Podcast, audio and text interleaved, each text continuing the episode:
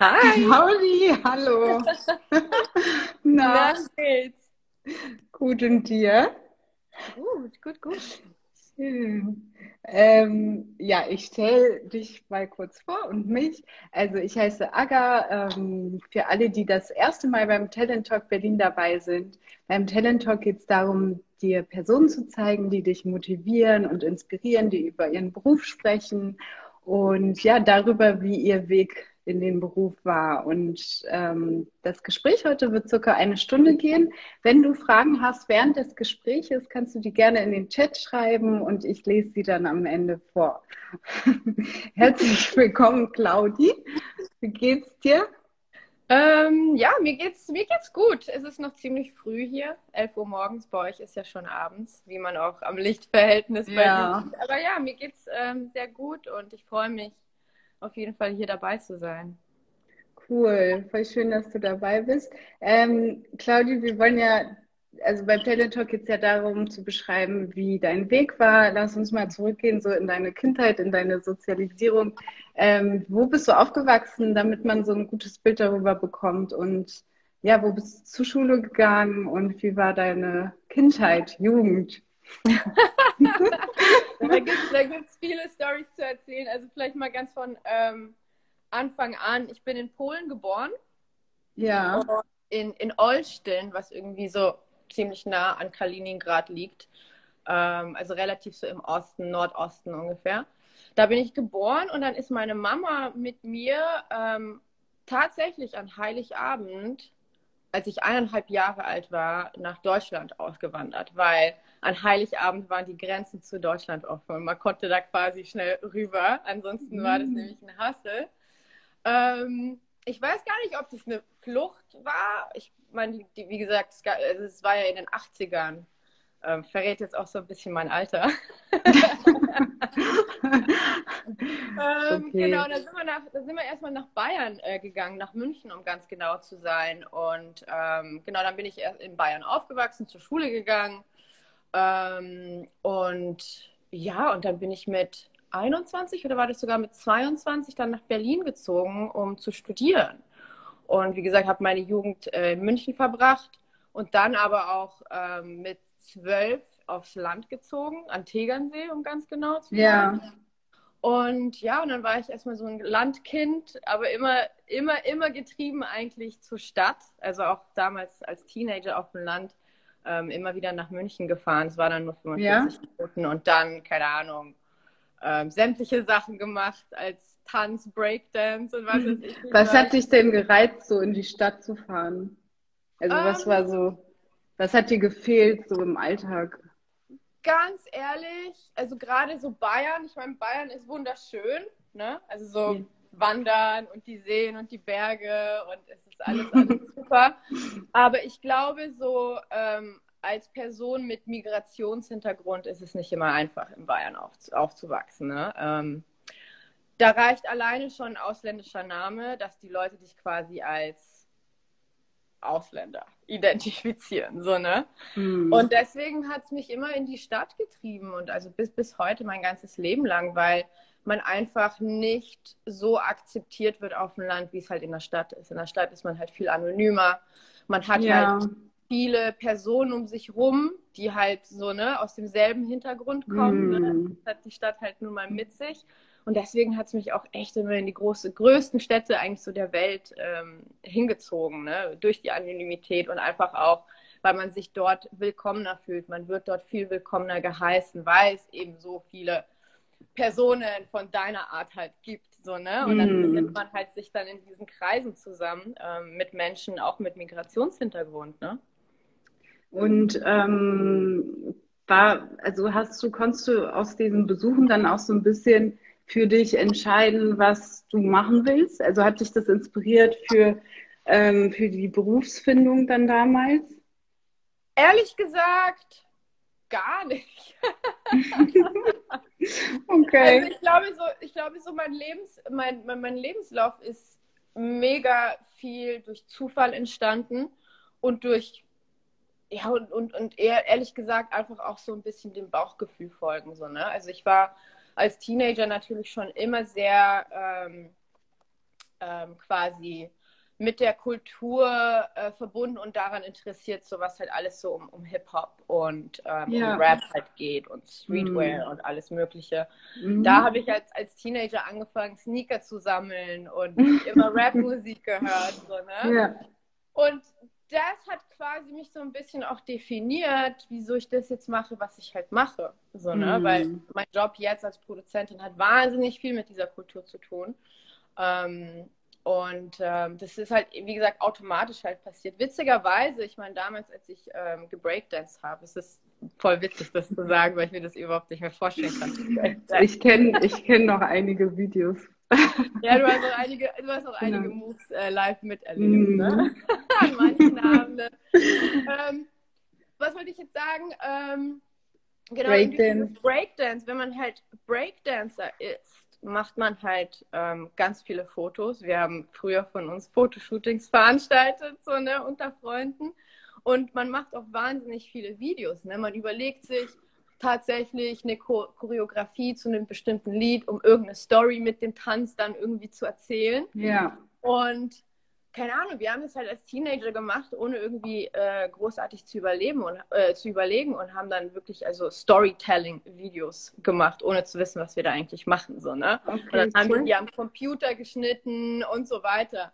Und Ja. dann ehrlich gesagt, erst vor ein paar Jahren habe ich wirklich realisiert, wie mich das dann doch damals beeinflusst hat. Ne? Ja, was voll. das Mhm. gemacht hat. Aber damals als Teenager hätte ich im Leben nicht gedacht, mal Producer zu werden oder irgendwas in diesem Feld zu machen, weil ähm, immer, wann war denn das? Als ich 16 war, wann war denn das? Das war Anfang, Anfang 2000 so, ne? Mhm. Da gab es überhaupt gar nicht die Perspektive, da gab es eigentlich auch noch nicht Social Media, so, ne? Nee, Ähm, das stimmt. Ja. So, ne? Und deswegen hat man überhaupt nicht an dieses Berufsfeld überhaupt gedacht, beziehungsweise hatte man auch keine Freunde, die sich in diesem Berufsfeld irgendwie spezialisiert haben oder die Mhm. diesen Weg gegangen ist. Und Man hat ehrlich gesagt einfach nur gemacht, worauf man Bock hatte. So, ne? Und dann erst später Ja. realisiert man so, oh, okay, macht ja irgendwie alles Sinn. Und dann macht es irgendwann mal so Klick, so, oh shit. ja, aber das kommt aber erst richtig spät meistens. Was, was hat dich denn so nach Berlin dann gezogen? Damals war das ja auch noch nicht so, dass jeder oder jede nach Berlin wollte. Für Ja, dich. Also ganz, ganz ehrlich, so meine, meine Münchner Freunde damals, die waren äh, ziemlich geschockt, als ich gesagt habe, so, hey, ich will nach Berlin. Ja. Welches Jahr war das, um mal ähm, das Das Nochmal. war, wann war denn das? Das war, oh mein Gott, jetzt muss ich mal zurückrechnen. Ähm, mit 21, warte mal, das war da, da, da, 85 plus 21, wie viel ist denn das? 2006?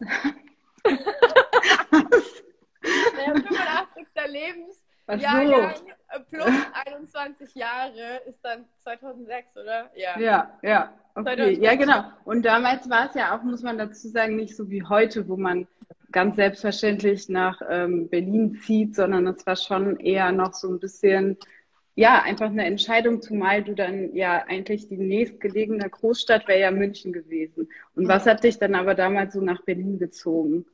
Ähm, das war eigentlich eher total der einfache Grund. Ich wollte einfach in die größte Stadt Deutschlands. Ja? Okay. Ja, ich meine, weil ich meine, klar, irgendwann mal so, ich habe ziemlich spät angefangen zu studieren, ne? Ähm, muss man dazu Ja. sagen. 21, 22 war das. Mhm. Weil, ich, wann habe ich die Schule abgeschlossen? Ich glaube mit 18, Mhm. 18, 19 sowas. Und Ja. dann wusste ich ehrlich gesagt nach der Schule nicht so wirklich, was ich machen soll. Ich hatte irgendwie keinen Plan, ne? Wenn man auf dem Land wohnt, was macht man? Geht man nach München? Hattet ihr nach- eigentlich, ganz kurz, hattet ihr nicht sowas wie Berufsberatung, irgendwelche Doch, Menschen? Und wir. ja, was waren so deine Ideen damals? Also, ja, das Ding ist so, was die Berufsberatung uns damals so ein bisschen ähm, ans Herz gelegt hat, da wusste ich halt immer so, no way. Ja. No way. Was war das? Sag mal. ähm, du wirst nicht so lachen. Ähm, es gibt ja, die- es gibt ja, ich glaube, wir sind dann zum Arbeitsamt oder so gegangen und da gab es ja diese Computer, wo man so ein. Ja, Frage ja, ja, das noch. so ja. ausfüllen muss. Ne? Und bei mir kamen dann so Sachen rein wie Bankkauffrau. Ja, Also, weil du und- gut kalkulieren kannst. Ja, nee, ich, bin, ja. Ich, ich bin auf die Berufsoberschule damals gegangen, habe mein Abi gemacht und habe mich auf den Wirtschaftszweig spezialisiert. Also ich habe Okay. mich eigentlich eher so in Richtung Wirtschaft spezialisiert, weil ich meine, es gab den sozialen Zweig Ja. Und ich dachte so, nee, das mache ich garantiert nicht. Dann den technischen Zweig. Und ich so, no way. So was war, okay, dann gibt man halt den, den äh, Wirtschaftszweig, weil Ja. damit kann man halt wahnsinnig viel dann einfach anstellen. So, ne? Man kann sich in Mhm. so viele ver- verschiedene Richtungen dann entwickeln. Und deswegen habe ich mich immer für diesen Wirtschaftszweig dann entschieden, um irgendwie Mhm. sowas Safes halt zu machen. Ja, und bei dieser bei diesen, ähm, auf dem Arbeitsamt, bei dem Computer kamen halt dann so Sachen raus, wie, so, wie Bankkauffrau und Stewardess. So, Ja. weißt du, so, Stewardess, keine Ahnung, so sehe ich mich in einem Rock und ne, in so einem Kleidchen. Habe ich mich Das war bestimmt, so. weil du irgendwas mit Reisen angegeben hast. Wahrscheinlich, ja, Ja. ja, wahrscheinlich. Und ähm, Bankkauffrau, ich so, ich sehe mich nicht in Stöckelschuhen und in Anzug jeden Tag im Büro laufen.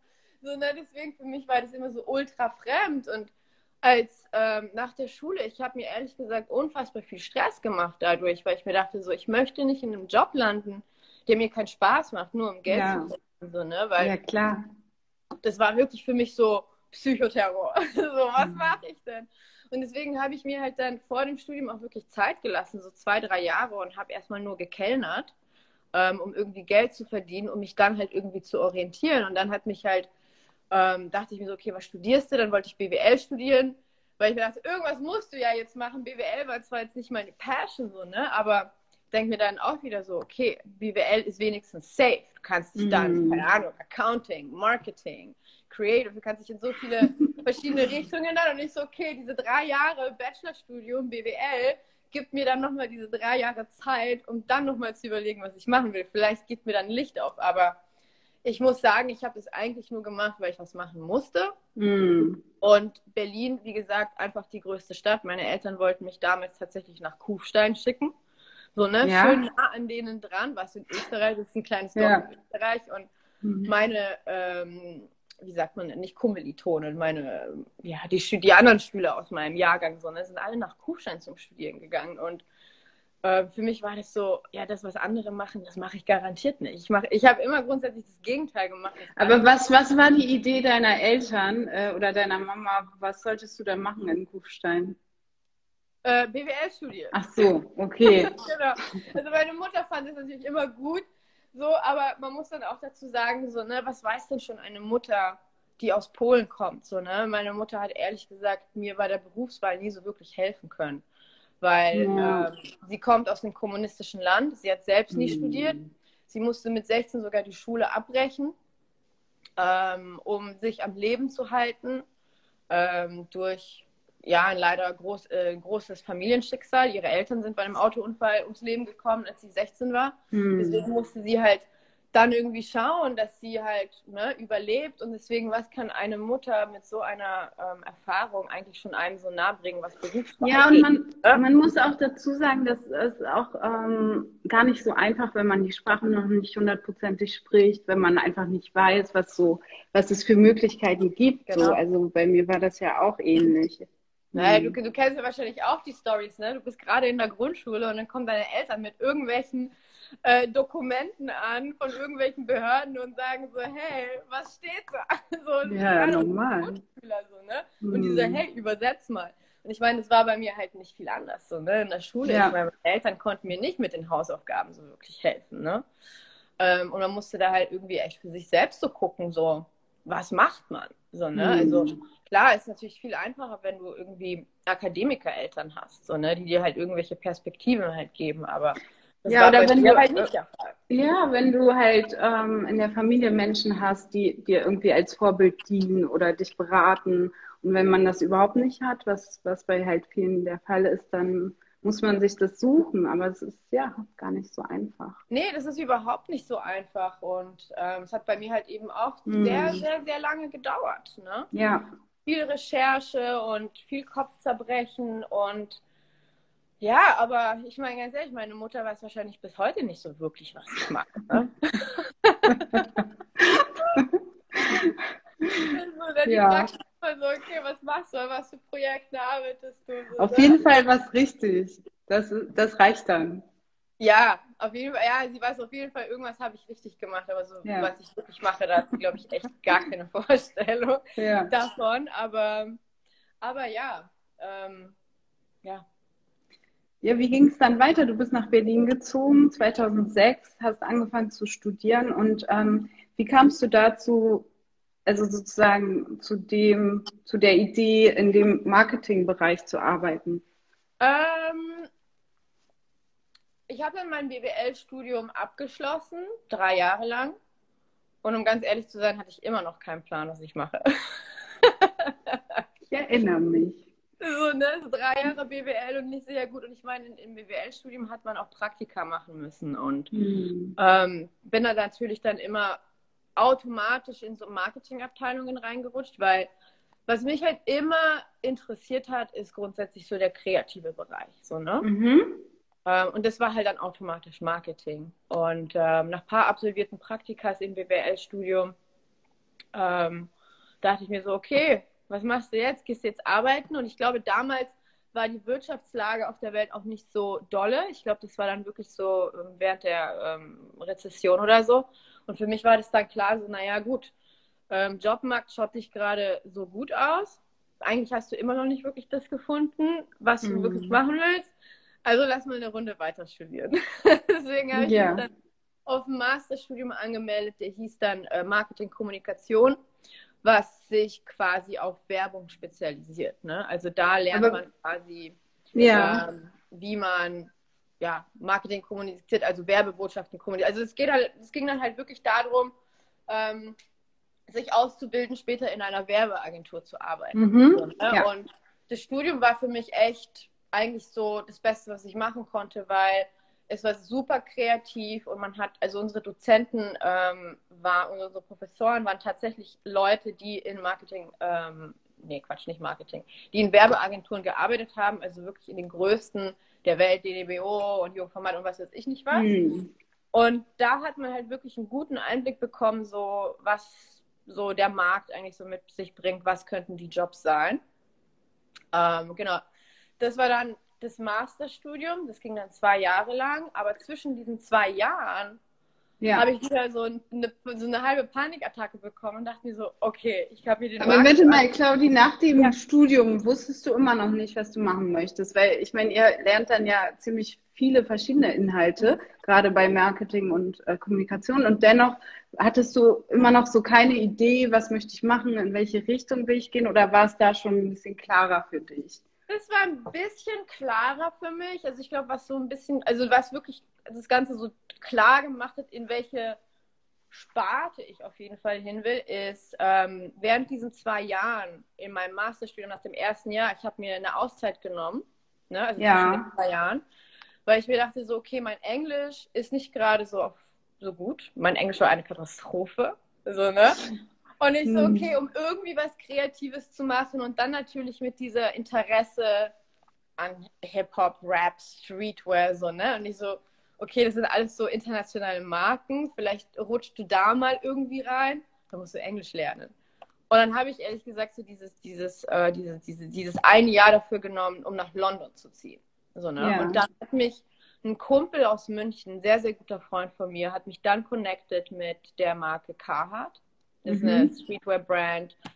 Ähm, ich glaube, viele, viele kennen es. Er hat mich dann connected und ich habe dort einen Job im Laden gelandet. So, ne? Und dann durch den Job im Laden habe ich die Leute halt gefragt, so, hey, kann ich bei euch ein Praktikum machen im Office, mhm. weil die mhm. auch in London ein Office hatten. So, und das war für mich echt so ein bisschen so der Startschuss von, was ich heute mache. Also nicht ganz, aber zumindest war es mir dann klar, so, hey, okay, in dieser in diesem, in diesem Feld, in diesem Businessfeld von Fashion und Kultur lassen sich dann doch irgendwie Jobs machen, so, ne? Weil mhm. ich meine, als Teenager so würdest du überlegen, so, hey, ich will mal für Nike arbeiten. Das ist so weit weg, weißt du? So, nur die besten Leute arbeiten für, für, äh, für die. Und diese Erfahrung in London hat mir halt wirklich gezeigt, so hey, das ist eigentlich ja. realistisch, dort Jobs zu bekommen. So, ne? Ja, guck mal, aber ganz kurz, ähm, weil das ist jetzt heutzutage vielleicht so ein bisschen ähm, gängiger, dass man mal eben nach London geht und dann ein Praktikum macht.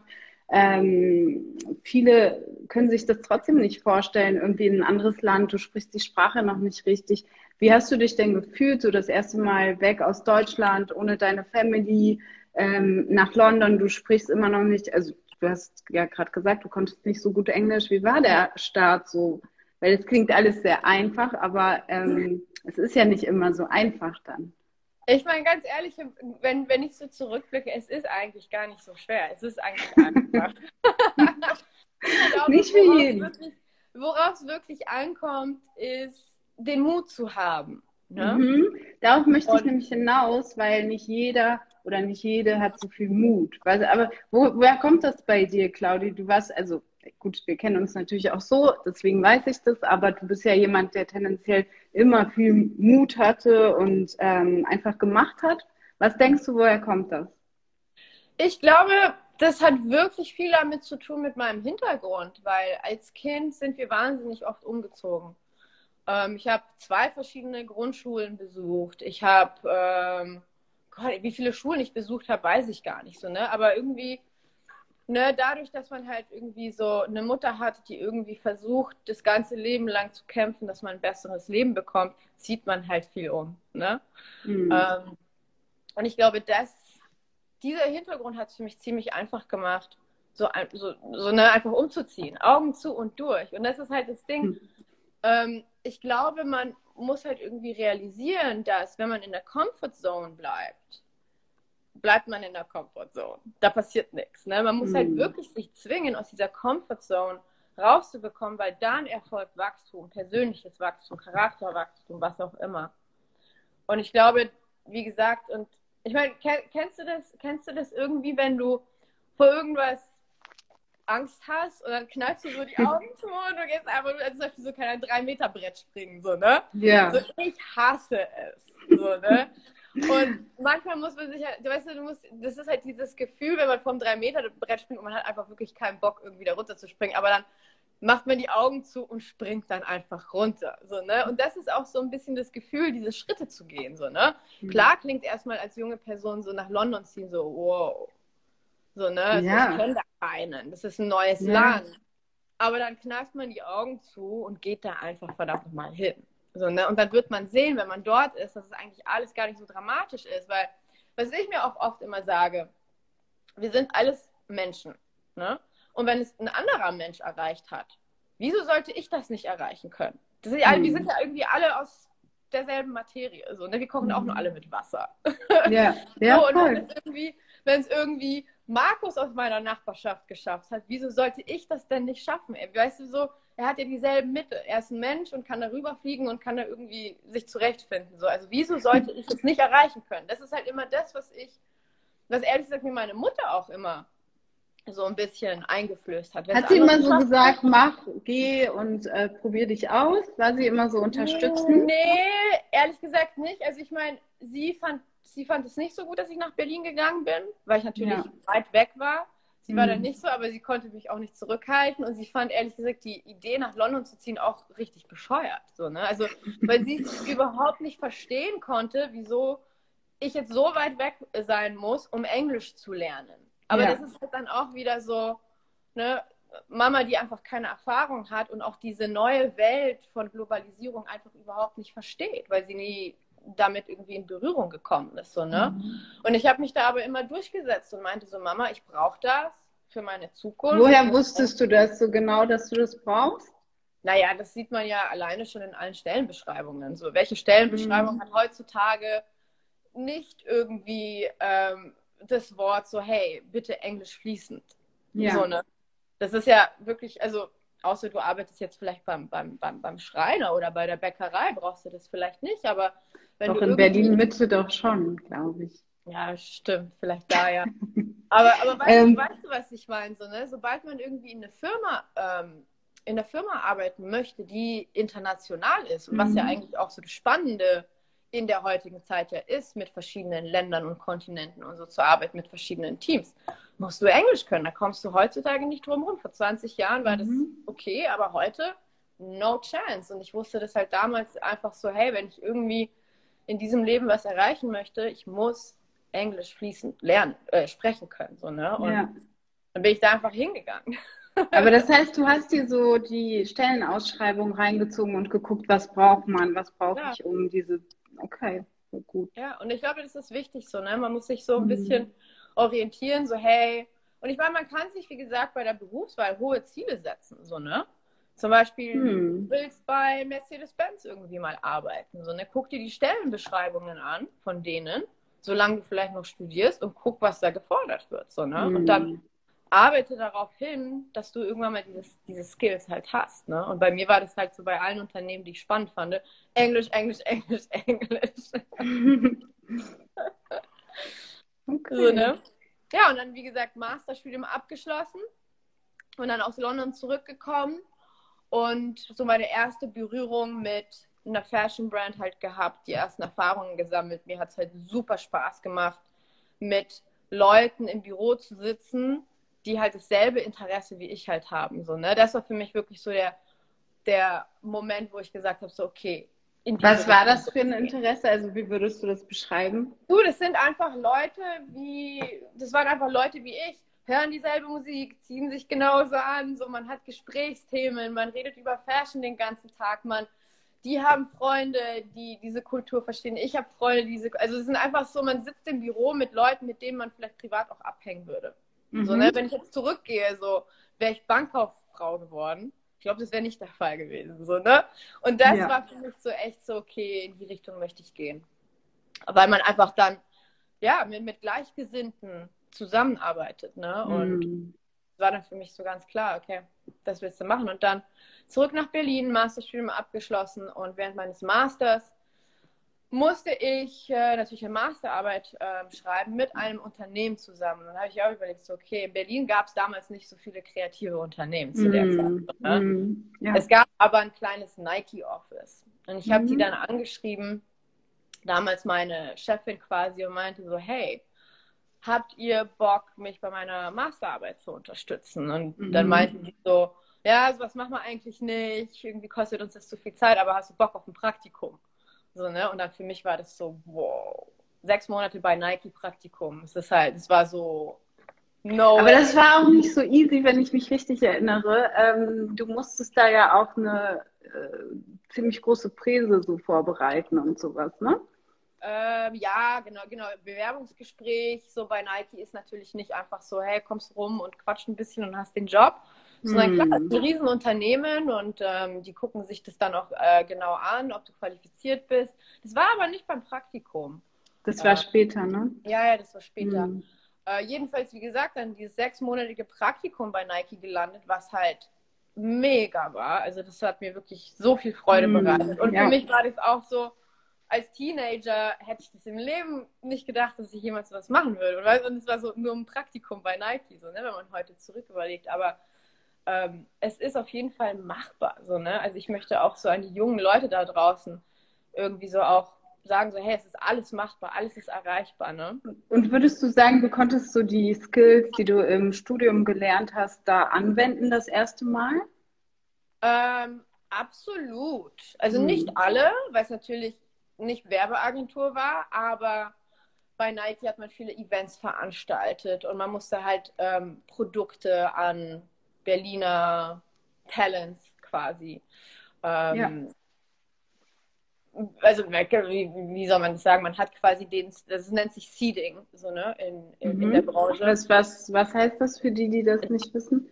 Ähm, das ist quasi, man beschenkt Promis und Talents und mhm. Leute, die irgendwie ähm, ja, Influencer, aber ich hasse dieses Wort Influencer, ich nenne es gerne Talents, so, ne? Ja. Ähm, genau, man, man beschenkt sie quasi mit Nike-Sachen und somit schafft man halt, also fangen halt dann Trends an, so, ne? Wenn jetzt halt irgendwie ähm, dein Idol XY den neuesten Nike-Schuh trägt, macht, macht sich dieser Nike-Schuh natürlich begehrlich, dann wollen es die Kids irgendwie haben, so, ne? Und das ist halt, mhm. das ist halt so eine Form von Marketing, wie man halt eigentlich so Trends auf der Straße halt startet. Ja. Ähm, das haben wir halt damals viel bei Nike gemacht und somit, bei, also ne, durch, dieses, durch dieses Beschenken an quasi Tastemaker, Influencer, Talents, was auch immer, habe ich meinen heutigen Boss kennengelernt. Ne? Mhm. Ähm, für die, die es nicht wissen, ich arbeite bei dem ähm, Online-Fashion-Magazin heißt Nobody und das ist aber auch eine Brand und das ist auch eine Werbeagentur. Und äh, durch Nike habe ich jetzt meinen, meinen heutigen Chef kennengelernt, was natürlich dazu dann führte, dass ich den Job habe, den ich heute habe. Jetzt sind wir endlich mal das an den Punkt nach einer halben Stunde gekommen. Das heißt, äh, das heißt aber, dass du ähm, quasi bei Nike nicht geblieben bist. Kannst du das nochmal so erzählen, wie das war? Du hast das Praktikum dann gemacht und ähm, wie ging es dann weiter? Genau, also das war ein sechsmonatiges Praktikum ähm, und wie gesagt, sechs Monate ja nur befristet. Und ähm, damals war das so, dass Nike, ich glaube, alle vier Jahre machen die eine Umstrukturierung in, in ihrer Company. Mhm. Ähm, die ne, oft nichts Gutes heißt, also es werden halt komplett umstrukturiert, es werden Leute entlassen, es werden neue Positionen geschaffen, dann werden sie wieder neu eingestellt. Umstrukturierung kann halt so vieles bedeuten und mein Praktikum hat genau zu dem Zeitpunkt geendet, wo diese Umstrukturierung erfolgt ist und somit ähm, mhm. konnte ich dort keinen Job landen, aber meine Chefin damals also wirklich, meine Chefin war quasi auch so meine Mentorin. So, ne? Ja. Hm. Ähm, Bianca Richter hieß sie damals, sie, sie lebt heute in London, aber ja. wirklich ein großes Vorbild damals gewesen und mir sehr viel beigebracht. Und sie hat mich damals immer so ein bisschen auf Freelance-Basis auch eingestellt, um irgendwelche Events von Nike zu betreuen. Aber dieses Freelance so als, das war für mich ja, das, es, es, gab mir wirklich immer so viel Unruhe, so, ne? weil du jeden Monat halt nicht weißt, so kommt ein Projekt rein, kommt kein Projekt mm, rein. Ne? Und ich mm. meine, heute denke ich auf jeden Fall anders über Freelance. Wenn man einmal diese Erfahrung hat und sich ein Netzwerk aufgebaut hat, ist das eine gute Sache, kann es eine gute Sache sein. Aber ich bin frisch aus dem Studium raus. So, ne? Du wolltest was Sicheres. So, ich ne? wollte was Sicheres haben, mm. genau, weil als frisch aus dem Studium Freelance anzufangen, ist ein harter Weg. So, ne? Das mm jahrelang dauern, bis du dich da wirklich ja. etabliert hast. Und wie gesagt, es war cool, so noch für Nike so noch so ein paar Monate zu freelancen, aber dann hat mich meine damalige Nike-Chefin auch dazu motiviert und meinte so, hey, schreib doch mal den David Fischer von Heiß Nobiety an. Ich habe irgendwie gehört, dass er vielleicht Leute einstellt oder ein Team sucht, weil Heiß Nobiety damals war äh, sowas von klein. Das war ein Blog damals, so, ne? und dann habe ich ihn tatsächlich angeschrieben ähm, und dann hat er mich eingeladen zu einem Gespräch. Mhm. Und es war damals auch witzig, weil es war ein super kleines Büro. Ich glaube, da saßen fünf Leute da. ja. es, war so, es war auf der Torstraße mehr oder weniger eine Wohnung als Büro ja. umgewandelt. So, ne? Also, also da hattest du eine Küche und ein Bad und dann irgendwie so ein großes offenes Wohnzimmer, wo dann ein paar Schreibtische standen. Und es waren halt ja. halt eigentlich nur in dem Team Leute, die die ganze Zeit die Artikel geschrieben haben. Mehr gab es nicht bei Heiß Nobiety. Wirklich mm. nur Leute, um diesen Blog aufrechtzuerhalten. Und dann habe ich dieses Gespräch mit David Fischer geführt und dann war es so über mich halt so ein bisschen erzählt, war mega leger. Ähm, und dann, keine Ahnung, hat sie mich zwei Tage später irgendwie oder einen Tag später zurückgeemailt und meinte so, ja, kannst gerne bei uns anfangen. Ich weiß zwar nicht als was, aber wir finden schon was. Wie, wie war das denn für dich beim Vorstellungsgespräch? Also war das Gefühl so, dass du direkt dachtest, ich möchte hier arbeiten, ich möchte mich hier weiterentwickeln, weil letztlich konnte er dir ja gar nichts nennen, was deine Aufgaben ja. sein werden, wohin das Ganze führt. Das war ja damals noch total ähm, klein, das genau. War, das war ja. alles damals noch ein großes Fragezeichen. Ja. Was man dazu sagen muss, ich habe jahrelang zuvor ähm, Heiß Nobiety tagtäglich gelesen. Jeden Tag, wie die Bibel. Weil ich natürlich super interessiert war in Sneaker und Fashion und alles Zeug. Und damals mhm. waren es wirklich, es gab zwei Plattformen damals. Hypebeast und Heiß Nobiety. Und ich dachte mhm. eigentlich, früher immer, das, war, das wären amerikanische Unternehmen. Und dann mhm. bei Nike erfahren so, da, was heißt Nobiety ist in Berlin, so weißt du, da wo ich bin. Und wie gesagt, es gab damals in Berlin nicht wirklich viele spannende Unternehmen, die mich gereizt haben, vor allem in dieser Culture, Streetwear-Geschichte, mhm. so, ne? Und ich weiß auch damals, als ich auf Jobsuche war, ich habe ein anderes äh, Jobangebot bekommen, was doppelt so gut bezahlt war als, als High Nobiety, so, ne? Aber das war dann mein Bauchgefühl. Und ich habe mir dann überlegt, so, hey, gehst du jetzt zu dem Unternehmen, der dich doppelt so gut bezahlt, wo aber dein Interesse mehr oder weniger zero ist? Oder ja. gehst du wirklich zu dem Unternehmen, wo dein Herz verschlägt und nimmst es halt nun mal hin, dass du nicht so gut bezahlt wirst? Und ich habe mich dann tatsächlich dafür entschieden, wo das Herz dann hingeht. So, ne? Mm. Weil, weil du musst dir überlegen, du musst jeden Tag in der Früh aufstehen um in dieses Büro zu gehen und dann mhm. acht Stunden Minimum da zu sitzen mhm. und diese Arbeit zu entrichten. Da musst du dir überlegen, so was ist wichtiger, Geld oder dass es halt Spaß macht und dass es deinen, deinen Interessen halt entspricht. Und war das ganz klar für dich so, dass das, das Bauchgefühl hat dir sofort gesagt, das ist die richtige Entscheidung oder ähm, wie war das? Also mein Bauchgefühl hat gesagt, es ist die richtige Entscheidung, aber klar, ähm, zweifelt man. Man wird immer ja. zweifeln, egal was man ja. macht. So, ne? Man wird sich nie hundertprozentig sicher sein, ähm, weil egal was man macht. Ich glaube, Zweifel ist ziemlich natürlich. Und natürlich überlegt man dann so, hey, wenn man dann mal halt bei so einem kleinen Unternehmen anfängt, so, hey, wie schaut die Zukunft aus? Was sind ja, die Perspektiven? So, ne? Hm. Gerade weil das äh, Unternehmen damals so klein war, ich so, hey, wie kann ich denn da wachsen? So, ne? Aber für mich war das dann auch so, das Unternehmen hatte einfach einen Namen da draußen. So, ne? Für mich, und, und ich meine, hätte ich mich dafür damals entschieden, vielleicht nach einem Jahr oder zwei Jahren aufzuhören, dieser Name auf dem Lebenslauf hätte mich auf jeden Fall auch nochmal woanders hingebracht, so, ne, mhm. weil es einfach ein Name war.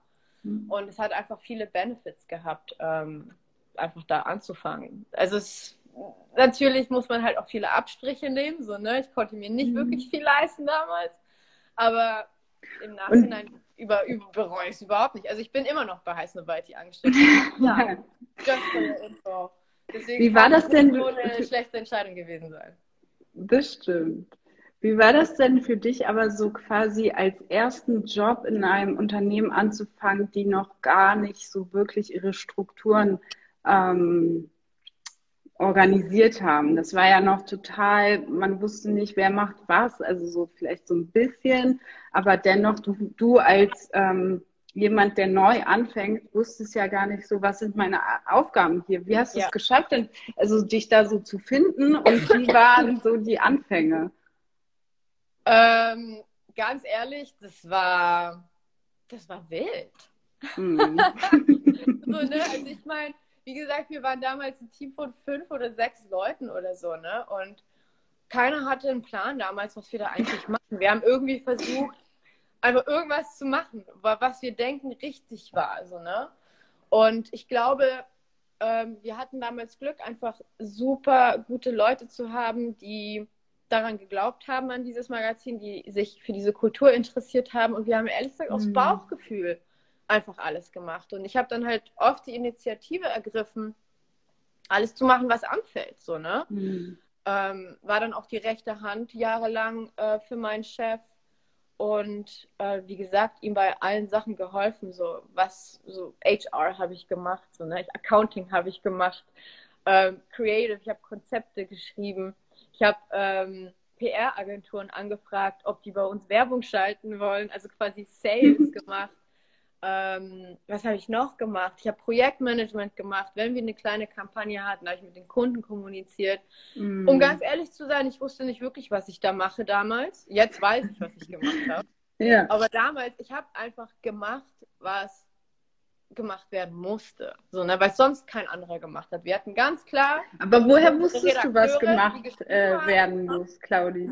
Woher wusstest du, also woher wusstest du, was gemacht werden muss? Common Sense. Weiß nicht. Common Sense. Es müssen Rechnungen gestellt werden. Man muss Teamdinners organisieren. Man muss, dem Kunden, man muss mit dem Kunden kommunizieren und ein Projekt mit dem managen und alles approven. Wenn ein Kunde eine Werbung will, ist ganz klar, also er braucht ein Konzept. Also weißt du, mhm. was ich meine? Es war für mich so mhm. Common Sense. Und ja. dadurch, dass es keinen anderen in dem Unternehmen wirklich damals gab, der das in die Hand genommen hab, hat, habe ich dann gesagt, so, okay, ich mache das so, ne? Und glaubst du, diese Freiheit hat dir ähm, sozusagen die Möglichkeit geboten, in allen Bereichen dich voll zu entwickeln? Also du hast ja extrem viel gelernt, nicht nur in deinem einen ja. Bereich, sondern insgesamt, wie ein Unternehmen strukturiert ist und funktioniert. Ja, und ich meine, für diese Chance bin ich unfassbar dankbar. Mhm. Und ähm, mein Chef, dem habe ich auch wirklich wahnsinnig viel zu ähm, verdanken, weil er hat mir so viele Freiheiten damals gegeben. Mhm. Und in großen Unternehmen ist halt sowas natürlich nicht machbar. So, ne? Du kannst mhm. dann nicht einfach reingehen und sagen, ich mache das, ich mache das, ich mache das, ich mache das, sondern du hast dann ganz klar deine Aufgabe und bist quasi nur eine Nummer. So, ne? Also ein großes Unternehmen hat tausende Angestellte und du bist halt nur einer von diesen tausend Angestellten. Und bei Aber das kann natürlich auch Angst machen. Viele Menschen brauchen ja auch eine gewisse Struktur, vor allen Dingen nach dem, nach dem Studium. So, ne? Du, nicht jeder ist für sowas geboren, auf jeden Fall. Mhm. Ich glaube, so einfach irgendwie alles mal machen zu können. Du musst halt irgendwie schon jemand, jemand sein, der Initiativen ergreift. Ja.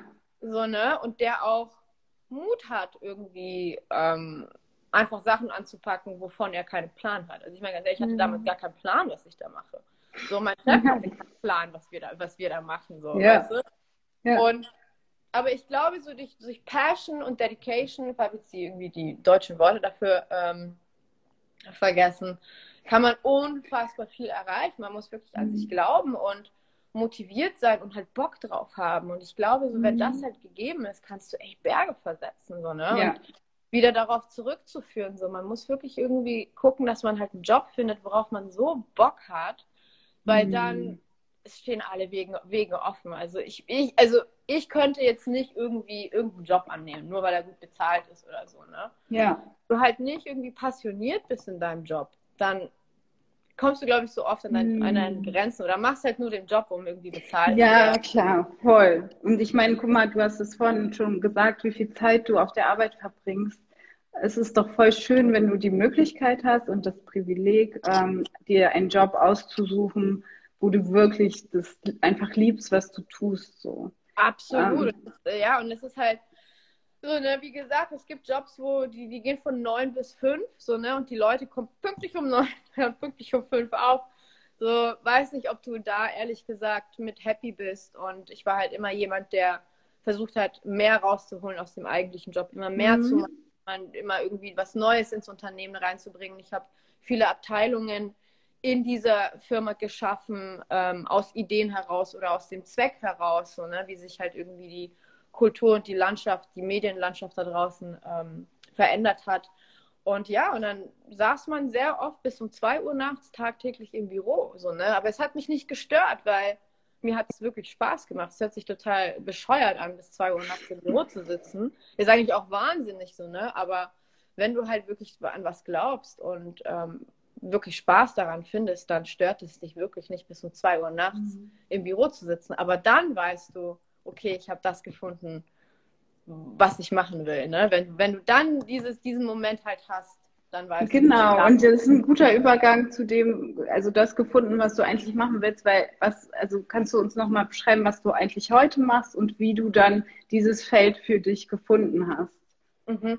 Ähm, also meine heutige, Stelle, meine heutige Stelle nennt sich Executive Producer, was quasi so die höchste Stelle im Produktionsbereich ist. Mhm. Und wie es bei Heißnop damals angefangen hat, ist einfach durch die Veränderung der Medienlandschaft so. Ne? Also ich meine, ganz früher haben Brands irgendwelche Bilder an Magazine rausgeschickt, hey, poste die mal so quasi. Ne? Aber dann hat man irgendwie schnell gemerkt, dass man die, den Magazinen Budgets geben muss, um eigenen Content zu produzieren, was quasi auf deren Zielgruppe geschnürt ist.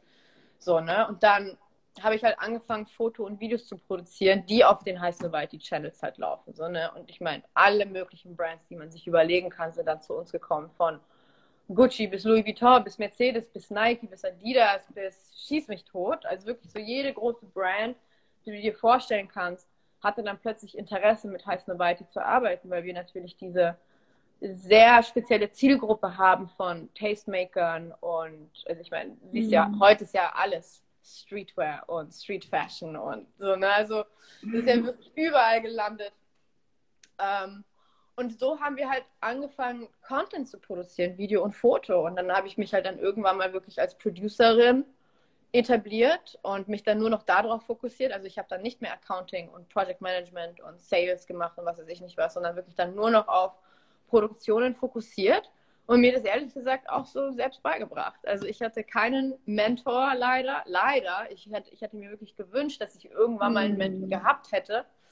Mhm. Ähm, aber da auch wieder, ich habe mich da einfach durchgefuchst. Was hat dir denn, also wenn du sagst, du hast dir das gewünscht, was hat dir denn gefehlt, so was so eine Mentorin oder ein Mentor ähm, dir hätte geben können in der Zeit?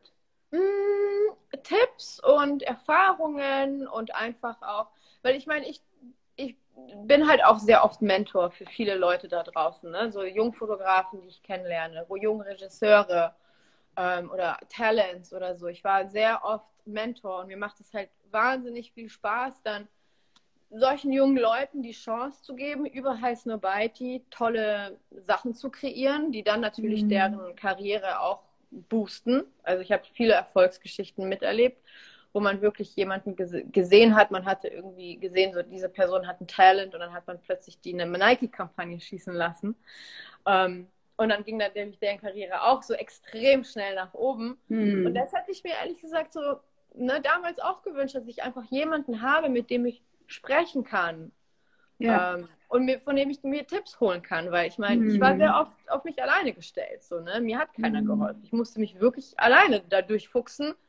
Und da gab es natürlich auch viele Momente, wo ich mir dachte, so, Lord, hoffentlich geht das gut. So, ne? Also bei jedem Projekt, ich so, oh mein Gott, hoffentlich geht das alles gut. Aber zum Glück ging alles gut. Ne? Ja.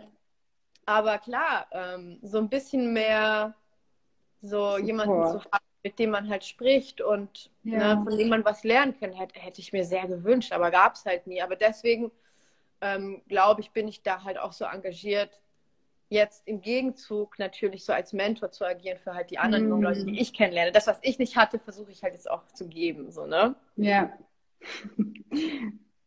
Und ähm, mh, verstehe ich. Ich weiß, was du mhm. meinst. Ähm, jetzt habe ich voll den Faden verloren. Ja, sind wir bin ich, ich weiß gar nicht mehr, was ich, ich glaube, voll, voll weit ausgeholt. ja, ähm, jetzt nochmal so, genau das wollte ich sagen. Also, weil du es ja gerade angesprochen hast, du warst lange im Büro und so weiter und das, du, du warst glücklich, dass immer alles gut lief. Was, was, was war denn so die, ja, die stressigste Situation oder der stressigste Tag für dich und wie bist du damit umgegangen? Ich habe das Gefühl, jeder Tag ist ultra stressig. okay, der, der allerstressigste. Ich kann mich ehrlich gesagt an den aller, aller stressigsten Tag nicht erinnern, weil ähm, der Job ist ultra stressig von Natur aus, so, ne? Genau, beschreib mal für diejenigen, also die nicht wissen, was ein Alltag einer Producerin oder eines Producers so ausmacht. Wie würdest du de, das Aufgabengebiet beschreiben und mhm. ähm, was denkst du, was sollte einem Spaß machen, um äh, diesen Job zu machen? Ähm, also man muss, ähm, hm, wo fange ich da jetzt an? Es ist so viel, was in diesem Job. Also du musst einfach ein Organ Organisationstalent sein. Mhm. So ein Producer organisiert den ganzen Tag. So, ne? Also da geht es halt darum, Konzept lesen zu können. So, ne? Also sagen wir mal, keine Ahnung, irgendwer denkt sich halt jetzt aus, so, hey, du willst irgendwie so drei Models haben, in der Wüste zu schießen, so, ne? So, mhm. mit dieser bestimmten Ästhetik, da, da, da. So, dann musst du natürlich gucken als Producer, okay, das ist das Konzept, dann musst du anfangen zu budgetieren. Das heißt, du musst analytisches Denken halt können, so, ne? mit Zahlen umgehen können. Was, man muss halt immer so ein bisschen, das ist alles so ein bisschen so Guessing, so Ratespiel am Anfang. Mhm. Was könnte das kosten? Da musst du wahnsinnig viel Recherche betreiben, was es kosten könnte. So, ne? Du musst halt deine Budgets überwachen. Dann musst du dir ein Team zusammensuchen. Ne? Und da zählt aber auch wahnsinnig viel Social Skills. Du musst halt einfach ein Mensch sein, der die Fähigkeit hat, Menschen zu verknüpfen. Also, ne? Weil mhm wie man sich das vorstellen kann, Producer ist so ein bisschen so die Mama, so, ne, die alles zusammenhält. So, ne? Du hast teilweise wirklich so 70 Leute am Set und du als Producer hältst diese ganze Meute zusammen. So, ne? mhm. ne? Und musst halt gucken, dass jeder seinen Job macht, für den er da gerade angestellt ist. Das heißt, mhm. es ist also viel Organisation, analytisches Denken, wahnsinnig große Social Skills, so, ne? weil der Producer gibt auch so ein bisschen den Beat vor am Set.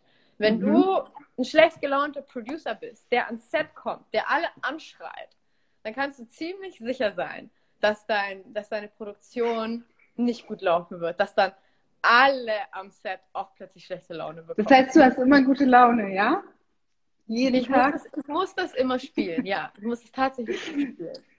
Ja. Es ist wirklich so, weil der Producer gibt den Beat vor, so, ne? Wenn du da alle irgendwie zusammenstauchst am Set, kannst, also da das motiviert keinen. Und wie gesagt, du musst halt echt irgendwie wahnsinnig, so, also Social Skills natürlich mhm. mitbringen. Ne? Wenn du das nicht hast, dann brauchst du kein Producer zu werden. Und dann aber, Producer spricht natürlich dann auch viel mit dem Kunden, so, ne? Weil ich glaube, das Stressigste oft ist wirklich der Kunde, um ganz ehrlich zu sein. Also Kunden können toll sein, aber die können auch absolut Horror sein weil viele Kunden nicht erfahren sind mit Produktion. Den musst du dann alles vorkauen. Die verstehen dann nicht so, wie die Prozesse bei Produktionen ablaufen. Dann haben die irgendwie was anderes im Kopf, was die nicht kommunizieren und erwarten das dann plötzlich von dir last minute oder dann, wenn es schon geschossen ist, haben die dann plötzlich Ideen, so nach dem Motto so, hast ein Bild mit zwei Models, ja, wechsel mal die Köpfe schnell aus. also, also, wow, okay.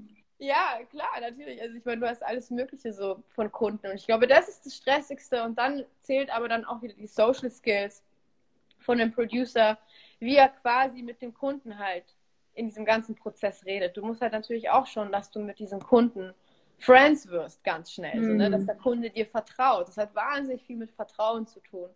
Mhm. Ähm, und ähm, ja, und Gott, es gibt so vieles. Ich glaube, das kann man jetzt ehrlich gesagt in ein paar Minuten nicht so wirklich hm. ähm, gut erklären, was ein Producer macht, aber es ist auf jeden Fall wahnsinnig viel und du musst unfassbar viel Dedication haben und Energie auch, so, ne? Weil das macht müde, so, ne? Also dich, dich quatschen Leute voll am Wochenende, mitten in der Nacht rufen dich Leute an, weil irgendwie, keine Ahnung, irgendwas schiefgelaufen ist im Hintergrund und man ist wirklich permanent erreichbar. Deswegen braucht man, glaube ich, dieses Berufsfeld sich nicht anzuschauen, wenn man eigentlich um fünf Feierabend machen will, weil das wird nicht der Fall sein. Never ever. So, ne? Und man ja. reist viel und man ist viel im Flieger, man, man ist müde, so, ne? Also ähm, der Job ist ein Traumjob, aber verlangt auch wahnsinnig viel von dir ab. So, ne? Und was, also jetzt, du hast jetzt äh, die negativen Sachen aufgezählt, ähm, was, was gefällt dir besonders gut? Ähm, man lernt wahnsinnig viele Leute kennen auf dem Weg. Ne? Mhm. Ähm, also, wenn ich mir so überlege, ich bin in Bayern aufgewachsen und ich kenne heute, ich habe Freunde auf jedem Kontinent. Mhm. So, ne? Und ich war auf jedem Kontinent mit, mit diesem Beruf. So, ne? Also mhm. ich habe unfassbar viel von dieser Welt gesehen, wahnsinnig viel an Erfahrungen gesammelt, ähm, ja. was glaube ich so meine Persönlichkeit bereichert. Ich habe so viel Kulturelles ähm, erfahren. So, ne? Also ich meine, so ein paar, paar Ziele vielleicht, ähm, um es einigen vielleicht deutlich zu machen. Wir reden hier nicht von Reisen nach London oder Paris, die um die Ecke sind, sondern ich war in Havanna, Kuba, was halt die meisten Menschen auf dieser Welt nicht erleben werden. Ich war mehrmals in Kapstadt, so ne, am anderen Ende des, der Welt, so ne. Hm. Ich war in Sydney, ich war in Tokio, äh, überall in Amerika, so, ne? Ich war in Südamerika, so, ne? Und ich meine, mhm. das sind halt so Erfahrungen, die dein Leben so krass bereichern und am Ende des Tages ist es auch, wo es dann quasi, was sich halt dann ausbezahlt macht, dann, ne? So viel arbeiten zu müssen, aber irgendwie du kriegst so viel zurück, so, ne? Und dadurch ja. lernst du einfach auch wahnsinnig tolle Menschen auf dem Weg kennen, mhm. sondern die halt auch aus anderen Backgrounds kommen, die komplett eine andere Lebensgeschichte hatten, wie wir es in Europa zum Beispiel kennen. So, ne? Also es ist einfach eine wahnsinnig Bereicherung und man, ja, das, das kannst du in deinem eigenen Land diese Erfahrungen nicht sammeln. So, ne? Das ist halt natürlich auch so mega typabhängig. Ne? Vielleicht ist das auch so das, was du gerade aufgezählt hast, für andere so voll die Horrorvorstellung. Viel zu reisen, Absolut. weg. Also es ist sehr voll die Typsache, man muss das mögen. Und für diejenigen, ähm, die da Bock drauf haben, ist es natürlich ähm, mega die Bereicherung. Also der Reiseaspekt und die vielen Leute, die man kennenlernt. Ja, boah, also ähm, Flugangst sollte man nicht haben. ja, genau. Zum Beispiel, ja. Ja, ja. ja. Und ähm, wenn man, wenn junge Leute jetzt zuhören und sagen, sie haben Bock auf den Beruf, was würdest du denen empfehlen? Ähm, meinst du, wie sie starten könnten in diesem Feld? Ja. Mhm. Ähm, du, es gibt ganz viele Möglichkeiten. Also viele, viele machen ein Filmstudium. So, mhm. ne? Was ich ehrlich gesagt aber nicht unbedingt empfehlen würde, weil Filmstudium ist meistens äh, Privatschule, kostet viel Geld. Und ich meine, klar, ich hätte voll Bock auf ein Filmstudium. Hätte ich damals gewusst, dass das überhaupt erreichbar ist, was ich heute mache, ich, hätte ich vielleicht mich auf ein Filmstudium fokussiert, weil man dann doch schon, schon gute Sachen halt kennenlernt. So, ne? Aber ich finde, ich kenne so viele Producer, auch hier in Hollywood. So, ne? Ich meine, es gibt so viele Hollywood-Producer, die, haben, die waren nie auf der Filmschule. Ich glaube, man muss dazu sagen, dass du in L.A. bist und Ach so, das ist ja, ein bisschen ich weird. mittlerweile in L.A. Ja, ja, genau. ich wohne mittlerweile in L.A., wo ich natürlich auch sehr dankbar bin, ähm, dass, dass sowas überhaupt äh, eine Möglichkeit war. Aber nochmal zurück zu dem Thema. Ich glaube Hm. wirklich Praktika. Praktikas in Produktion. Produktionsfirmen machen, ähm, bieten Ja. Praktika an. Und da muss man sich einfach so ein bisschen Recherche betreiben. Was sind die Produktionsfirmen in der Stadt, wo man lebt? Ähm, und dann macht man ein Praktikum. Oder als PA, quasi Production Assistant nennt sich die Mhm. Stelle.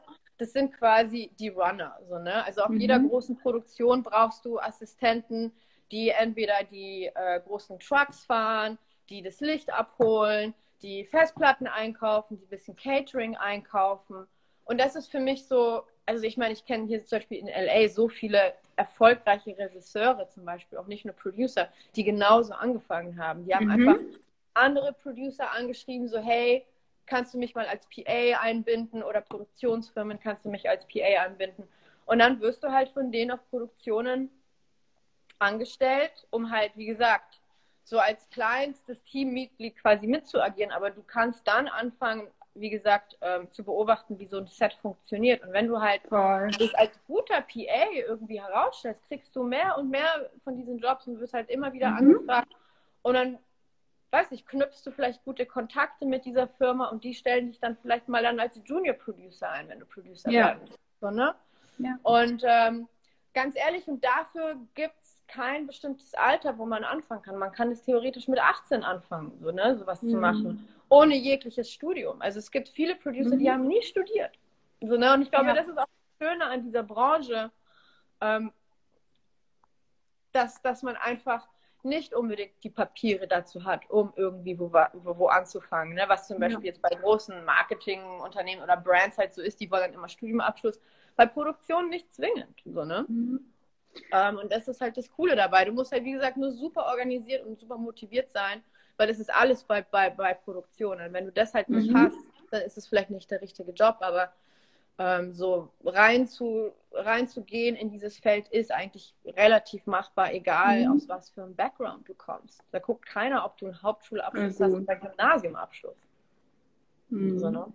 Ähm, bevor wir, die Zeit rennt uns davon, bevor wir uns den Fragen widmen, da haben wir ja auch noch ein paar, ähm, vielleicht noch mal kurz, du bist ja, also wie eben schon erwähnt, äh, lebst du ja jetzt in Amerika, vielleicht kannst du uns noch mal kurz erzählen, wie das kam und wie du dich fühlst und gefühlt hast, deine Heimat, ja, ich nenne sie, also ich nenne Berlin jetzt mal deine Heimatstadt zu verlassen, deine äh, Freunde äh, und ähm, ja, wie es dir dort geht und was für neue Aufgaben du dort hast. Ähm, da können wir auch wieder aufschweigen. Ich versuche das jetzt irgendwie kurz zu halten wegen der Zeit. Ja, Ähm, bei dem Unternehmen, wo ich halt jetzt bin, heißt Novalty, ne? Da wurde vor ein paar Jahren, ähm, ha- hat sich unser Chef halt überlegt, so, hey, wir wollen LA Office aufmachen, weil wir hatten schon immer ein New York Office Mhm. und dann irgendwann mal haben die halt gesagt, okay, wir lass, lass uns ein kleines LA Office aufmachen, weil natürlich ne, die, die, die Themen, die wir verfolgen, Street Culture, Culture, Fashion und so, ist halt auch sehr amerikanisch, so, ne, gerade so Street Culture ist sehr amerikanisch, kommt ja alles von hier, so, ne. Mhm. Und ähm, New York und LA ist halt super weit entfernt. Das sind am Ende des Tages sechs Flugstunden. So, ne? Mhm. Und deswegen haben wir gesagt, so, okay, wir machen ein kleines Office auf. Und damals habe ich dann meinem Chef halt gesagt, so, hey, gäbe es die Möglichkeit, für mich nach LA zu ziehen, weil als Producer ist LA natürlich nur das Nonplusultra. So, ne? Ja, warum, wa, wann war der Punkt, wo du gemerkt hast, mir, mir, kann ich das so sagen, mir reicht es nicht mehr in Deutschland? Ich brauche so nächste Steps in meiner Karriere. Ähm, also war das so und wann hast du das gemerkt und wie? Das habe ich vor ein paar Jahren gemerkt, weil man dann einfach irgendwann mal überall war, alles mehr oder weniger gemacht hat. Ich meine, natürlich, du kannst immer wachsen, so, ne? Der Wachstum hört bei so einem Job nicht auf, weil jede Produktion ist anders. So, ne? Deswegen Ja. wird es eigentlich auch nie langweilig. Jedes Projekt ist anders von der Größen, vom Größenverhältnis, von den Anforderungen, vom, vom, vom, von der Idee. Ähm, aber klar, so weißt du, ich meine, ich war dann in der Zeit 13, 14 Jahre in Berlin und habe Mhm. eigentlich so alles, mit allen Brands in Europa gearbeitet, mit allen Fotografen in Berlin und Regisseuren. So ich so, okay, so langsam wird es langweilig und ich bin halt ein Mensch, der sich sehr schnell langweilt. So, ne? Was hat dich gelangweilt? Beschreib mal. Ja, es ist schwer zu beschreiben. Ich meine, ich ich glaube, es ist so meine Persönlichkeit, so, ne? Dass irgendwann mal, ich, ich will halt einfach immer mehr und mehr und mehr. Ich will immer Neues erleben, so, ne? Und mm. ich finde ehrlich gesagt die Idee von Umziehen auch mega spannend. Ich könnte morgen wieder woanders umziehen. Ich finde es halt ultra spannend, so, ne? So in andere Kulturen einzutauchen und einfach irgendwo ja reinzudocken, wo man eigentlich nie gelebt hat. Ich will, also kann, das ist, glaube ich, so meine eigene, eigene persönliche Neugierde und ja, und wie gesagt, dann vor ein paar Jahren, ähm, das mit LA, ich war das erste Mal in LA, glaube ich, vor vier Jahren. Das ist also gar nicht noch so lange her. Und ich bin zum ersten Mal mm. in die Videoproduktion gekommen und fand es halt so nice. War für mich so, wow. Ich war davor nie, nie wirklich LA interessiert. Mhm. Aber dann bin ich halt endlich dann hergekommen und dachte mir so, okay, shit, das ist eigentlich ganz nice. und ja, und dann wie gesagt, so als Producer, ich glaube, jeder Producer auf dieser Welt träumt es mal in LA zu arbeiten, weil du hast hier Hollywood, du hast hier die beste Natur, du hast hier das ganze Jahr Sonnenschein. Also zehn mhm. Monate mhm. und wir, also die letzten zehn Monate hat es nur einen Tag geregnet, was natürlich ein anderes Problem ist an sich. Aber so, ne, man muss halt nie irgendwie gucken, so Wetterbedingungen, regnet, schneit, minus 20 Grad. So, nee, du kannst einfach jeden Tag hier produzieren, was halt ein Luxus für jeden Produzenten ist. Und dann natürlich auch so die Talents, die man hier hat. Wir arbeiten hier äh, in LA spezifisch auch ganz viel mit Promis, mit Rappern, mit Schauspielern Mhm. Das ist natürlich alles super spannend, so, ne? Mal in, in so einem Bereich ähm, einzutauchen mit deinen Legenden, so weißt du, die du als Teenager, so Legenden, die du, die du so hattest, so Idole und plötzlich stehst du mit denen am Set. So, ne? Also wie mhm. geil ist das? So, ne? Das ist einfach cool. ein Traum. Ja. Ähm, und ja, aber natürlich so, klar, ähm, hat man auch irgendwie so ein bisschen Angst, diesen Schritt zu machen von Berlin nach LA am Ende des Tages mhm. sind es 13 Flugstunden. So, ne? Es sind neun Stunden Zeitunterschied. Du kannst eigentlich mit deiner Familie nur in der Früh sprechen. So, ne? Und ähm, aber wie gesagt, Augen zu und durch und einfach machen lassen, weil wenn du es nicht machst, bereust du später meiner Meinung nach. Also mhm. hätte ich diesen Schritt nicht gemacht, ich hätte es, glaube ich, mein ganzes Leben lang bereut, weil am Ende des Tages, du hast deine Heimat, meine Heimat ist Deutschland, wird es immer bleiben. Und mhm. wenn es nicht funktioniert, ja mein Gott, dann ziehe ich halt wieder zurück, so weißt du. Aber wenigstens Voll. hast du die Erfahrung gemacht. Ja, definitiv, das stimmt. Ähm, Claudi, wir haben noch Fragen. Ich werde ja. jetzt mal die eine hier vorlesen. Wenn du morgen einen anderen Job machen müsstest, was wäre das? Ich habe einen Traumjob. Ba Bankkauffrau. Nein. Nein, nee, sag ich mal. Ich habe hab wirklich einen Traumjob, der ist aber kein Traum. Und man kann sich auf den auch nicht bewerben. Ähm, aber vielleicht haue ich das einfach mal so raus. Ja. Mein Traumjob wäre Philanthrop. Ja?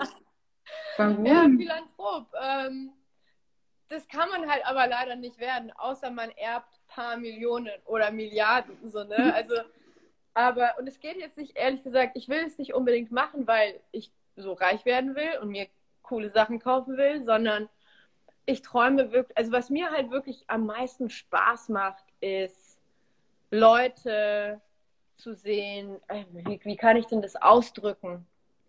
Also meine Passion ist wirklich, Leute zu motivieren, das zu machen, worauf sie Bock haben. Und ich glaube, mm. wenn, wenn du siehst ja so viele Philanthropen, Bill Gates ist Philanthrop und weiß ich nicht mm. was, weißt du so, ähm, die können quasi mit ihrem eigenen Geld so viele Projekte verwirklichen, worauf sie halt Bock haben. Und ich hätte einfach gerne unfassbar viel Reichtum, dass ich halt an, an dass ich Creatives finde und mit denen einfach die geilsten Projekte umsetze. Also, also weißt du, ich meine, so tolle Filme shooten mit irgendwelchen äh, kleinen Kreativen, mit Jugendlichen. Ich würde ganz gerne, ich hätte gerne so eine eigene Art Foundation, ne, wo man dann ja. irgendwie so ein Riesenhaus auf dem Land hat und dann irgendwie immer Künstler einlädt, damit die sich dann, damit die da Kunst kreieren können, Workshops machen können. Ja, so, ne? vielleicht, wäre vielleicht Philanthrop und hätte unfassbar viel Geld, um quasi das Geld in die Kunst rauszublasen. Ja. So vielleicht gucken wir uns das in zehn Jahren an und dann ist es schon soweit. Wer weiß. Ich sehe gerade Lo Lorena. Ja, ich muss auch Claudi lachen. for President. Lorena schreibt Claudi für. Hier kommt noch eine Frage. Ähm, hast du oft was in deinem Kopf kreiert? Ähm, hast du visual gebremst oder hast du sehr oft Freiheiten, das umzusetzen, was du dir vorgestellt hast? Ähm, manchmal so, manchmal so. Ähm, das Gute, also, also es, es, es gibt beides. So, ne? Also ganz oft konnte ich wirklich eine Idee umsetzen mit einem Kunden zusammen, die mir wirklich vorgeschwebt hat. Es kommt wirklich Mhm. auf den Kunden ähm, quasi, es kommt wirklich auf den Kunden drauf, drauf an. Und da, wie gesagt, das ist dann natürlich auch wieder so ein bisschen die Mühe, die, die, die, diese, diese, diese Fleißarbeit, die man machen muss, diesen Kundenkontakt wirklich äh, zu pflegen und das Vertrauen zu schaffen, damit sie dich wirklich auch das machen lassen wollen, was du denkst, für die, was, Mhm. was die brauchen. Aber dann gibt es natürlich auch Kunden, die haben gar keinen Plan. So, ne? Du gibst denen das geilste Konzept ever und die so, ja, nee, wir wollen das langweiliger haben, weil es safer ist. So, ne? Also es ist wirklich so von Kunde zu Kunde unterschiedlich. Aber deswegen genau will ich halt Philanthrop werden, damit mir keiner sagt, was, was, was, was ich zu tun habe, dass wir einfach frei kreieren können mit Kreativen und einfach nur den geilsten Shit machen können, äh, wo die Welt darauf gar nicht vorbereitet ist. So gut wird es Das dann. kommt noch. Nee, ich glaube, also, nee, also ich mu- ich muss mir vielleicht hier in, in LA wirklich eine, einen wahnsinnig reichen Mann, Mann greifen. Das brauchst du nicht. Aber mit meinem Job hier werde ich auf jeden Fall nicht Millionär, außer ich gewinne im Lotto, keine Ahnung. Aber äh, ja, nochmal, wie gesagt, die Frage zu beantworten, ähm, ist eine 50-50 Chance, ähm, diese Ideen umzusetzen oder halt dann dementsprechend nicht. Er sagt danke für die ehrliche Antwort. Gerne, gerne. Prince, irgendwas, irgend, irgendein Prinz. Hier, ähm, Madi fragt, ähm, also ist es gar nicht notwendig, etwas zu studieren, das mit Produktion zu tun hat, um in dieser Branche später zu arbeiten? Richtig. Also ich finde, man braucht nicht unbedingt ein Studium. So, ne? Also keine, also ich meine, ganz, also je nachdem, was du halt machen willst, zum Beispiel in der Produktion gibt es ganz viele Jobs, so, ne? Es gibt die Producer, es gibt die Artdirektoren, es gibt die Creative Directors, es gibt die Fotografen, die Regisseure, es gibt Lichtmänner, so, ne, was eher so Elektriker ist. Also ähm, ganz ehrlich, so wenn, wenn irgendwer sich auch nochmal äh, nach diesem Talk irgendwie genauer mit mir unterhalten will, der kann mich gerne äh, anschreiben auf Instagram oder LinkedIn, kann dir natürlich auch ein bisschen mehr noch Cool. ähm, so ein bisschen so Beispiele geben. Aber da gibt es so viele verschiedene Jobs in, der, in diesen Produktionen und ich meine, ich kenne ganz viele Leute so in den Firmen, die holen sich einen Praktikanten ein, der keine Erfahrungen hat. Ne? Weil Mhm. wenn du Organisations, du brauchst eigentlich nur Organisationstalent, kreatives Verständnis, soziale Skills, so, ne? Und dann kannst du eigentlich Producer werden. Aber klar, ich meine, Studium, das Studium ist nicht immer schlecht. So, ne? Zum Beispiel mein BWL-Studium ähm, hat mir auf jeden Fall die Skills gegeben, diese analytisches Denken Hm. zu haben, mit Zahlen, Budgetieren, Excel-Listen, da, kann ich mir das Ja. leisten, kann ich mir das nicht leisten, so, ne? Da hat mir mein BWL-Studium auf jeden Fall ein bisschen geholfen, so, ne? Hm. Oder zum Beispiel mein Marketingstudium. Ich habe ehrlich gesagt durch mein Marketingstudium gelernt zu verstehen, was Marken und Kunden brauchen. Ne? Weil am Ende des Tages mache ich Werbung. Ich bin Werbeproducer. So, ne? Und dieses Marketingverständnis hat mir, glaube ich, auch dieses Skills einfach gegeben zu verstehen, so, ah, die Marke braucht wahrscheinlich sowas. So, ne? Die Konsumenten haben, brauchen sowas. Die wollen sowas sehen. So, ne? Dieses, dieses Consumer Brand-Verständnis, das hat mir dann mein Masterstudium gegeben. Ob es zwingend notwendig ist, würde ich jetzt nicht sagen. So, vielleicht bist du ja ein Naturtalent, so, ne? Ähm, oder zum Beispiel hier auch ein Beispiel von einem befreundeten Regisseur, der jetzt ein sehr großer Regisseur ist, der macht wirklich die, die heftigsten Musikvideos von The Weeknd und was weiß ich nicht was. Ich meine, der hat Jura studiert hier in LA, so, ne? Und er ist jetzt Regisseur. So, und das hat also sein Studium hat Er hat Jura studiert. er hat Jura studiert und sogar amerikanische Geschichte. Also der hat wirklich überhaupt, der hat was studiert, was nichts damit zu tun hat, was er heute macht, so, ne? Hm. Ähm, dann, ja, danke für deine Antwort, Claude. Ähm, ich hoffe, Madi, die Antwort hat dir geholfen. Kannst ja nochmal schreiben. Ansonsten hatten wir im Vorfeld ja auch noch zwei Fragen, die würde ich einmal vorlesen. Die eine ist, Ähm, ist ein Online-Auftritt wichtig für deinen Job? Ähm, ich gehe davon aus, dass die Frage sich auf eine eigene Website bezieht und einen eigenen Instagram. Gehe ich jetzt mal davon aus. Ja, Ähm, glaube ich auch. kommt auch darauf an, um ehrlich zu sein. Ich kenne viele Fälle von Producern, die haben keinen Online-Auftritt, die sind super erfolgreich. Und dann kenne ich aber Producer, die ein sehr starkes Inst Instagram haben, ähm, denen das auch geholfen hat. Ich glaube, wenn du dich als Producer etablieren willst, das Aller, Allerwichtigste ist deine Kontakte, dein Netzwerk.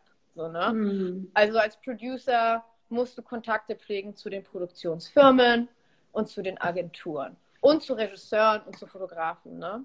Weil die, die Produktionsfirma XY hat nicht unbedingt einen Producer im Unternehmen fest angestellt, so, ne? sondern Mhm. die haben halt ihre Executive Producer, die quasi die ganzen Projekte äh, bewachen und dann für jedes Projekt holen die sich einen Freelance Producer. Das heißt, du musst gute Kontakte zu denen pflegen.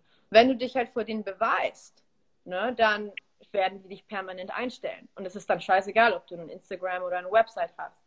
So, Ja. ne? Und das ist halt genauso mit Agenturen. Dann musst du natürlich auch dich gut stellen mit gewissen Regisseuren oder Produzenten, weil wenn ein Kunde einen gewissen Fotograf, äh, nein, Fotograf oder Regisseur wollte ich sagen, wenn die einen gewissen Fotograf oder Regisseur wollen, oft kommt dann die Entscheidung auch vom Regisseur, wo er sagt so, hey, ich will unbedingt mit dem Producer arbeiten, weil ich mit dem sehr gut arbeiten kann und ich vertraue dem, Mhm. weil das ist nämlich auch so ein Ding, Regisseur, Fotograf, die Beziehung zwischen dem Producer ist super eng. Die müssen einander vertrauen können, so, ne? Und da kann halt natürlich auch die Empfehlung von denen ausgesprochen werden. Deswegen Netzwerk ist viel wichtiger als ein Online-Auftritt. Mhm. Wenn du natürlich aber noch nicht so ein großes Netzwerk hast, dann kann dir ein Online-Auftritt auf jeden Fall helfen, weil es dann natürlich als Mhm. Referenz gilt, was du schon so für Projekte gemacht hast. Ja. Ist nicht so, wie gesagt, direkt zu beantworten. Es kommt drauf an. Ich habe zum Beispiel keine Online-Präsenz, weil ich eher der Typ bin, der das mega weird findet, alles rauszuschreien, was ich mache auf Instagram. Ich bin, also ich fühle mich da nicht wohl dabei. ja. Keine Ahnung wieso. Und hat ja trotzdem funktioniert irgendwie, ne? Äh, Funktioniert trotzdem und ich glaube, würde ich mich jetzt als Freelancer selbstständig machen, ich glaube, ich wäre ganz gut aufgestellt mit den Kontakten, die ich bereits geknüpft habe. So, Ja. ne? Und dann würde ich, wie gesagt, dann würde ich wahrscheinlich auch eine Webpräsenz ehrlich gesagt erstellen, aber in dem Moment habe ich es halt nie gebraucht, weil wenn du ein Projekt machst, ist es eigentlich scheißegal, wie viel der Produzent an Hm. Follower Followerzahlen hat. Aber das ist wahrscheinlich nochmal der Unterschied, weil du auch angestellt ähm, bist, also und Richtig. warst, ja. Und ähm, als Freelancer braucht man dann vielleicht eher die online ähm, Ja, aber wie gesagt, ich kenne ganz viele super erfolgreiche Regisseure, die, äh, nicht Regisseure, Produzenten, Mhm. die keinen Online-Auftritt haben. So, ne? Die Mhm. kommunizieren es nicht raus und die kriegen halt die Jobs, wie gesagt, durch gute Beziehungen und Mhm. dann natürlich auch Word of Mouth. Ne? So, also ich meine, diese Branche ist dann am Ende des Tages sehr klein und es spricht sich halt wahnsinnig schnell rum, wenn Mhm. jemand gut ist. Ne? Und dann wird halt dieser Produzent immer an alle weiterempfohlen. So, ne? Die Leute kommunizieren in dieser Branche äh, zwischeneinander. Und wenn du halt wirklich als guter Produzent deinen Namen gemacht hast, scheiß auf Online-Präsenz. So, also, äh, aber das bedeutet ja auch, du solltest, wenn du dich für den Beruf interessierst, nicht äh, ein introvertierter Charakter sein, oder? auf gar Du keinen schon- Fall. Auf gar Du keinen Fall. musst Du musst schon- mehr Extro sein. Ja. Okay, Fall. ich lese die zweite Frage noch vor, also die, die wir im Vorfeld bekommen hatten. Ähm, stellst du den Kontakt für Jobs her oder kommen Brands und Agenturen auf dich zu? Also mittlerweile ist es so, ähm, dass Brands und ähm, Agenturen auf uns zukommen. Mhm. Früher, vor ein paar Jahren, so, ne, da mussten wir hausieren gehen, ganz klar, und uns vorstellen, weil die Brands, weil wir waren damals halt voll klein. Und dann natürlich muss man sich dann vorstellen und denen quasi deine Produkte zeigen. ähm, siehst du den Kommentar auch? Ja. Danke, Sehr gut. Igor. ich habe seit über einem Jahr nichts mehr gepostet, von daher. Er erwartet, erwartet. ähm, äh, genau, ähm, aber ähm, den Kontakt zu Brands und Agenturen stelle ich oft nicht her. Also früher war das schon so, vor Jahren, als wie gesagt wir noch ein kleines Team waren. Mittlerweile sind wir so ein großes Team bei, dem, bei, bei, bei unserem Unternehmen, Mhm. dass wir richtige Vertriebler haben. Ich glaube, es ist so das beste Wort auf Deutsch. Ja. Also wir halt Sales Reps oder Mhm. Brand Partnerships Team. Das sind quasi unsere Vertriebler, die diese ganzen Meetings mit allen Agenturen Mhm. und allen Brands der Welt machen. Wir haben wirklich unsere Sales Reps in England, in Paris, in Mailand, in Berlin, in New York und in LA. Ja, genau. Ähm, ich glaube, in Kanada auch noch, keine Ahnung. Und die versuchen dann natürlich immer diese Werbedeals ähm, Mhm. reinzubekommen, die dann irgendwann mal bei mir auf dem Tisch landen, so hey, Kunde XY will eine Produktion, dann werde ich halt ähm, quasi eingeloopt. Ich bringe halt die Jobs aber an die Fotografen, Regisseure und die Produktionsfirmen. So, ne? Mhm. Viele kommen auch auf mich zu, wollen sich natürlich dann auch bewerben und sagen so, hey, wir sind hier, so, ne, lass mal zusammenarbeiten. Das gibt's auch und oft finden auch Zusammenarbeiten statt. Ähm, aber ja, so ist ungefähr so die Struktur, so, ne? Ja. Cool. Claude, das hat voll Spaß gemacht, mit dir zu reden, in diesem Rahmen. Ähm, Mir auch. Ich bin, ich bin ein paar Mal ausgeschweift.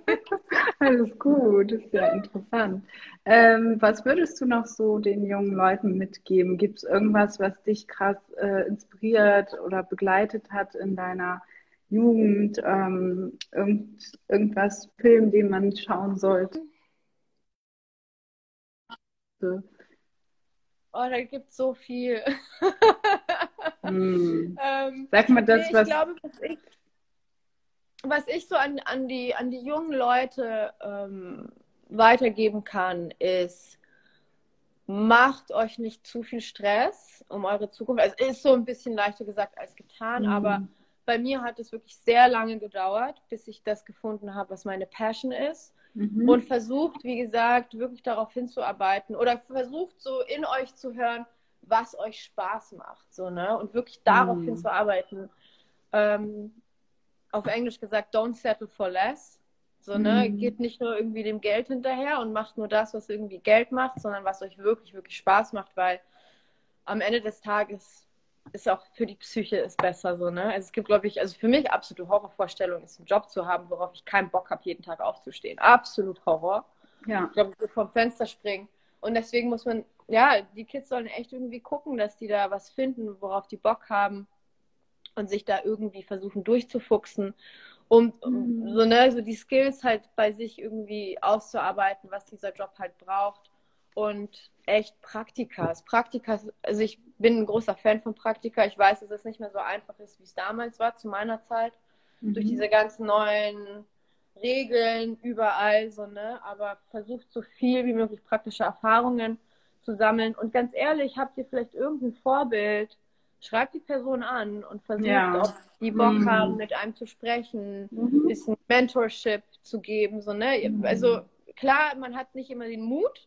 Also schreib jetzt vielleicht, keine Ahnung, jetzt äh, nicht Cardi B an oder so, um dich zu Hä? Warum? So, also wie gesagt, nicht ganz da oben anfangen, sondern vielleicht jemand lokal, so, ne? Wenn du irgendwie Re Regisseur sein möchtest, schreib den Regisseur an und frag Ja. ihn mal, ob er Bock hat auf ein 30-minütiges Telefongespräch Mhm. oder eine Produktionsfirma oder einen Producer oder einen Fotografen und so, ne? Man würde sich, ähm, ja, man, man, man wird überrascht sein, wie viele Leute dann doch Bock haben, auch so ein bisschen Mentorship zu geben. Voll. Am Ende, Und- Ende des Tages kostet ja nichts. So, ne? Nee, und das ist jetzt heutzutage ja auch viel zugänglicher, als es Viel damals für uns war. So, ne? Damals war das null zugänglich. Mhm. Ich habe kein Instagram, man konnte nicht jemanden Ja. DMen. So. Das ja. Mhm, Und wie gesagt, praktische Erfahrung, Praktikas, Praktikas, assistieren. Und dann ist man weg. Und sich nicht zu viel Stress. Und Englisch lernen. Yes. Ähm, ja, cool, Claude. Mir hat es richtig viel Spaß gemacht nochmal. Ja. Und ähm, sag vielleicht nochmal kurz, wo man, äh, wenn man jetzt als junger Mensch zuhört, wo man dich finden könnte, wenn man noch Fragen hat. Ähm, schreibt mir gerne eine DM auf Instagram oder dann auch sonst LinkedIn. Claudia Pozziadlo. Ich glaube, du hast mich da auch verlinkt. Yes. ähm, auf LinkedIn. Deswegen findet man auch mein Profil. Mhm. Schreibt, schreibt mir einfach und ja, wenn, wenn, wenn ich die Zeit finde mit 90 Stunden Zeitverschiebung, ähm, quatsche ich dann auch mit weiteren Leuten ein bisschen mehr und versuche denen so Tipps zu geben, wo die hingehen können, wenn die sich dafür Cool. interessieren. Voll schön, vielen Dank. Dann, Danke dir, Ähm, hat sehr viel Spaß gemacht. ja, mir auch. Schönen Tag dir noch. Bis bald. Danke, schönen Abend. Ciao. Danke, tschüss.